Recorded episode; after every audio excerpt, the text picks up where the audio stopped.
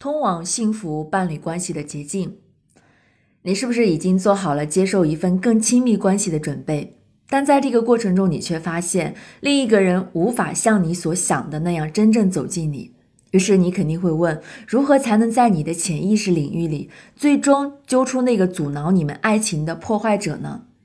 如果你有足够的勇气，我们可以在这里给你指明几条捷径。第一条捷径。全心全意、毫无保留地爱上你自己，而且必须照单全收，无条件地接受一个完整的自己。你不仅要去接受那个表面上的自己，你还必须接受那个隐藏在外表之外的完全未知的自己。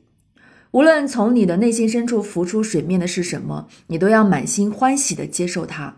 其实，潜伏在潜意识深处的并不是魔鬼。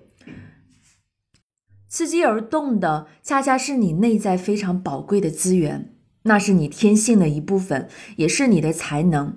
当它上升到你的意识层面，就可能会令你感到不愉快。那是因为随着时间的流逝，许多原本对你非常重要的东西都被逐渐封锁、压抑到了意识的最深处，因而消失在潜意识里了。而其最根本的原因，或许就在于你曾经因此而遭遇过谴责，受到了伤害。第二条捷径，认真考察一下，在你的伴侣身上有哪些性格特征是你所不喜欢的。下面的观点听起来可能会让人不舒服，但它确实是真实的。正是那些你在伴侣身上不能容忍的东西，向你透露着某种重要的信息。它们恰恰折射出你内心之中被压抑的部分，从而让你发现自己的阴影。可能他总是悄悄地躲开你。那么，请坦诚地问问你自己：你究竟有多渴望放开自己，还自己一片自由的天空？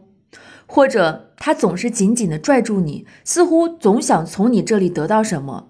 请同样坦诚地问问你自己：究竟从什么时候开始，你不再向对方展现你的内心世界？你的情感已经冷冻到什么程度了？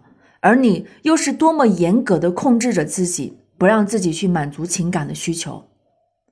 最佳捷径：敞开你的心胸，真诚地面对你内心的敌意，哪怕这份仇视和愤怒是令你难以下咽的。你需要知道，正是让你耿耿于怀的一切，和你有着难分难解的关系，而你的敌意也是你天性的一部分，特别是在自我分裂的层面上，它显示出你内心深处的自我敌视和自我抗拒，这些都已经被你深深的抑制到潜意识层面。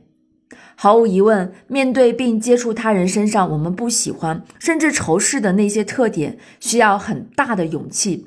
但这对我们也很有帮助。当我们接近这些特质时，你会发现，他们所显示的总是与我们特别想要的东西，或者特别特别想要成为的人背道而驰。